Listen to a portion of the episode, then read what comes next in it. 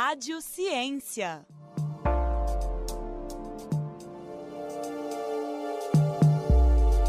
Olá, bem-vindos a mais um episódio do Rádio Ciência. Meu nome é Antônio Alex, sou estudante de computação da UFOP e bolsista da Rádio Pop. Hoje quem me acompanha é o Henrique Chapini. Sejam bem-vindos, Henrique.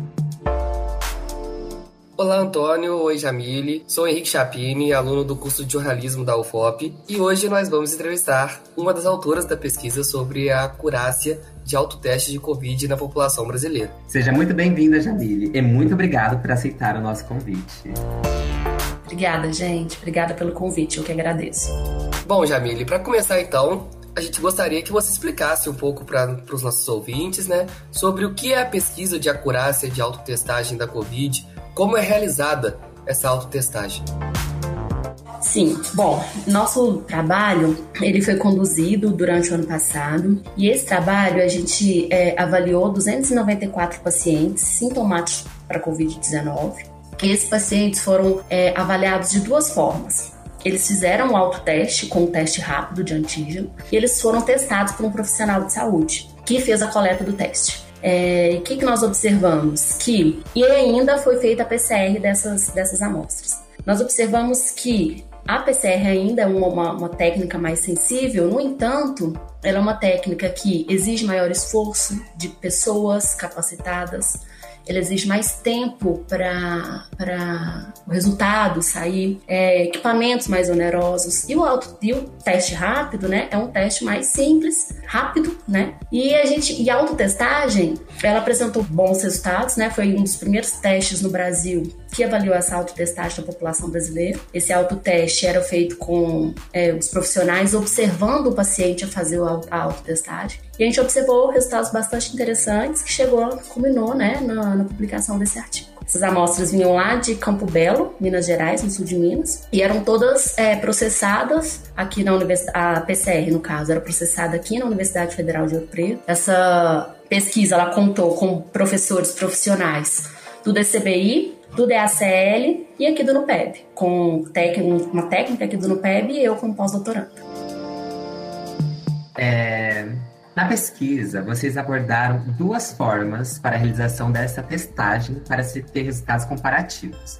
Uma com um profissional da área de saúde realizando o teste, como você falou, e a outra com o próprio paciente. Houve uhum. discrepância entre essas duas abordagens?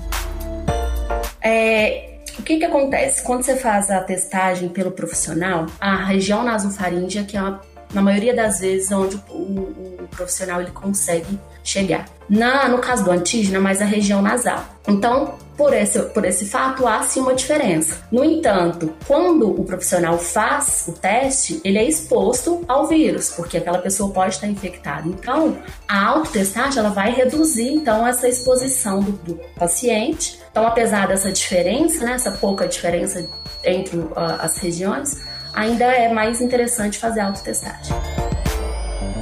Entendido. Bom, Jamile, sobre os kits de testagem de forma nasal, são os mesmos que estão sendo realizados na população brasileira para testes de Covid ou são outros modelos para realização mais fácil? Nós usamos um kit específico, né? Foi uma, de uma empresa específica. Essa empresa tinha é, a, o teste nasofaríngeo e tinha o teste nasal. Mas é, hoje em dia, geralmente é um mesmo kit. Entendi, obrigado. Como a pesquisa já foi publicada na Ignosis, quais foram os resultados obtidos da autotestagem? Esse seria um método seguro para a população brasileira? Sim, seria, seria sim um método seguro. É igual eu falei, a PCR ainda é uma metodologia que os resultados são mais sensíveis. No entanto, com a facilidade do teste, a rapidez, a a não necessidade de pessoas treinadas, a não necessidade de, de, de reagentes onerosos, então a gente acredita sim que é uma forma interessante de testagem na população brasileira. Ainda mais né, com a reabertura agora da cidade, de eventos, você conseguir fazer um teste antes de sair de casa para não expor as pessoas, é bastante interessante. Ótimo. Jamile, para terminar, ah. qual o impacto que tem nessa pesquisa para a sociedade? Bom, é muito positivo, claro. A gente poder testar né, é, um, um, é, kits que próprio paciente, o próprio indivíduo pode fazer o teste sozinho em casa, tem um impacto muito grande, né? Além do, do, da questão dele não precisar expor nenhum profissional, tem a questão da rapidez, então, assim, é um impacto muito grande para a sociedade de um modo geral e para a universidade, né? Porque é, toda a pesquisa foi realizada por profissionais aqui da universidade, então isso é bastante interessante. É, e relacionado também ainda né, é, aos estados dessa pesquisa, há alguma expectativa dela estar disponível no mercado? Ah, eu sei que a pesquisa ela é centrada somente tipo, na acurácia da autotestagem, mas devido a ela, é, há uma expectativa de que esses é, autotestes sejam disponibilizados para nós?